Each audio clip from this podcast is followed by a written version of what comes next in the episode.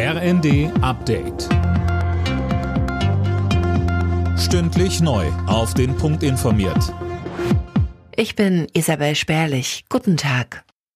In Großbritannien steht der erste mögliche Nachfolger von Liz Truss bereit. Ex-Finanzminister Sunak bewirbt sich als neuer Parteichef der Konservativen und damit auch als Premier. Er ist bisher der Einzige, der die nötigen Unterstützer hat. Ob auch Ex-Premier Johnson antritt, steht spätestens morgen fest. Der ukrainische Präsident Zelensky sieht die Truppen seines Landes auf dem Vormarsch in den besetzten Gebieten, trotz der heftigen russischen Raketenangriffe. Mehr von dieser Schwarzkopf. Zelensky sagt, die ukrainischen Streitkräfte seien durch russische Angriffe auf die Infrastruktur nicht aufzuhalten. Moskau befürchtet auch einen Angriff auf die besetzte Stadt Cherson. Jetzt wurden alle Zivilisten aufgerufen, die Stadt zu verlassen. Schon vor Tagen war eine teilweise Evakuierung angekündigt worden. Die Großstadt wird seit Monaten von Russland kontrolliert und liegt in dem Teil der Ukraine, den Moskau völkerrechtswidrig annektiert hat.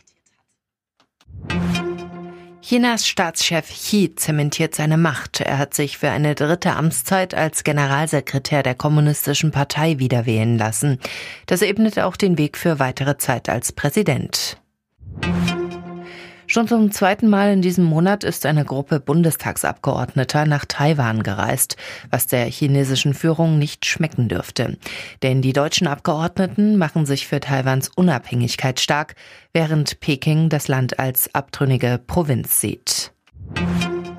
Auf der Frankfurter Buchmesse ist der ukrainische Autor Serhii Sadan mit dem Friedenspreis des deutschen Buchhandels ausgezeichnet worden. Nicht nur für seine Werke, sondern auch, weil er im Krieg seinen Landsleuten hilft, auch wenn er sich damit selbst in Gefahr bringt. Alle Nachrichten auf rnd.de